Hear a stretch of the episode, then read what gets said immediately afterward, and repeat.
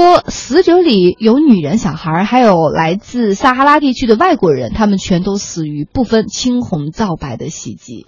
那么这句话呢，是出自呃这个利比亚南部城市萨普哈的一位卫生部门的官员之口。那么从上周四的开始呢，啊，那么萨普哈附近的有两个部落爆发了冲突，至少目前至少已经造成了十六个人死亡，超过五十人受伤。嗯，而且我们来看看哈，这样的一场血腥的冲突的原因，竟然是。因为一只猴子，这只猴子做了什么呢？它扯掉了其中一个女孩的头巾，然后就惹发了这个部族之间的冲突。哈，呃，是这样的，这个猴子袭击的这个部族呢，叫做奥拉德部族。于是这个部族为了为这个女孩报仇，就把这个猴子还有这个猴子的店主，也就是它的主人一家三口都杀了。结果大家知道冤冤相报何时了？就一系列的这种往复的这种报仇。那一位。当地的居民就透露说，这样之后冲突就逐渐升级，到第二三天，双方已经开始用坦克、迫击炮、还有火箭弹以及其他的重武器来进行这个拼杀了哈。目前还有这种零星的冲突，他们觉得日常的生活都已经完全被打断了。嗯，那么当地的居民还说呢，这个部族的首领还一度还试图说我们达成一个停火协议啊。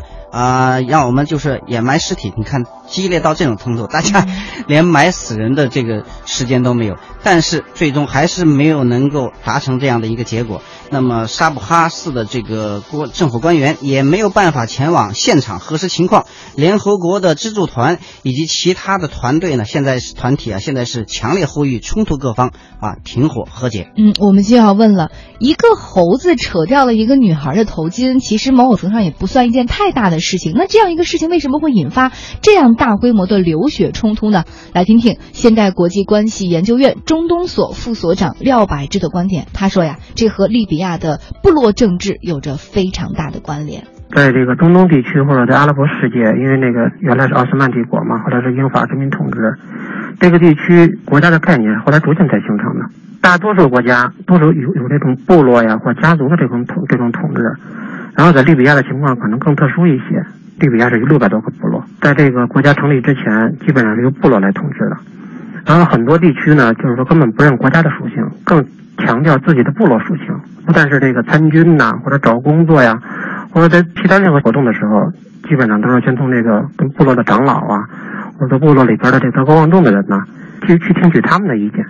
利比亚二零一一年爆发内战之后，这种情况现在其实更严重了，因为它缺少了一个强大的、有权威的一个中央政府。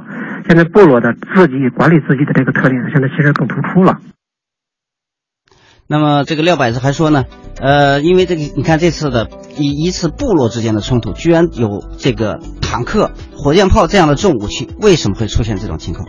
那么廖百子说呢，现在是利比亚群龙无首，武武器是大量的泛滥，那么部落冲突使用这种重武器啊，也是很常见的事。利比亚本身就是武器并没有特别严格的限制，然后百姓呢可以自己自己自己家里边自己存有武器，这是第一个。另外一个就是二零一一年爆发内战之后，利比亚最大的一个特点就是群龙无首，或者说这种军阀混战的这种情况。自从那个卡扎菲倒台之后，基本上就再也没有形成一个强大的一个中央政府，各个民兵武装、部落武装、军阀统治，然后甚至伊斯兰武装、伊斯兰极端武装、暴风组织等等等等，基本上占据了这个国家。我记得原来有有一个统计说，利比亚有一千八百多支武装组织。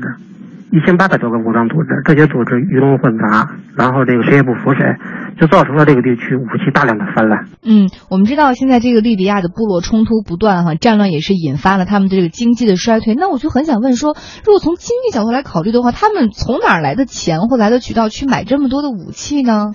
呃，这个利比亚应该是不缺钱，因为它是那个石产石油产石油的国家嘛。嗯。呃，第二呢，这个最重要的一个原因呢，这个武器啊，因为是从当年利比亚内战的时候，也就是这个反对卡扎菲的那次吧。嗯。啊，对。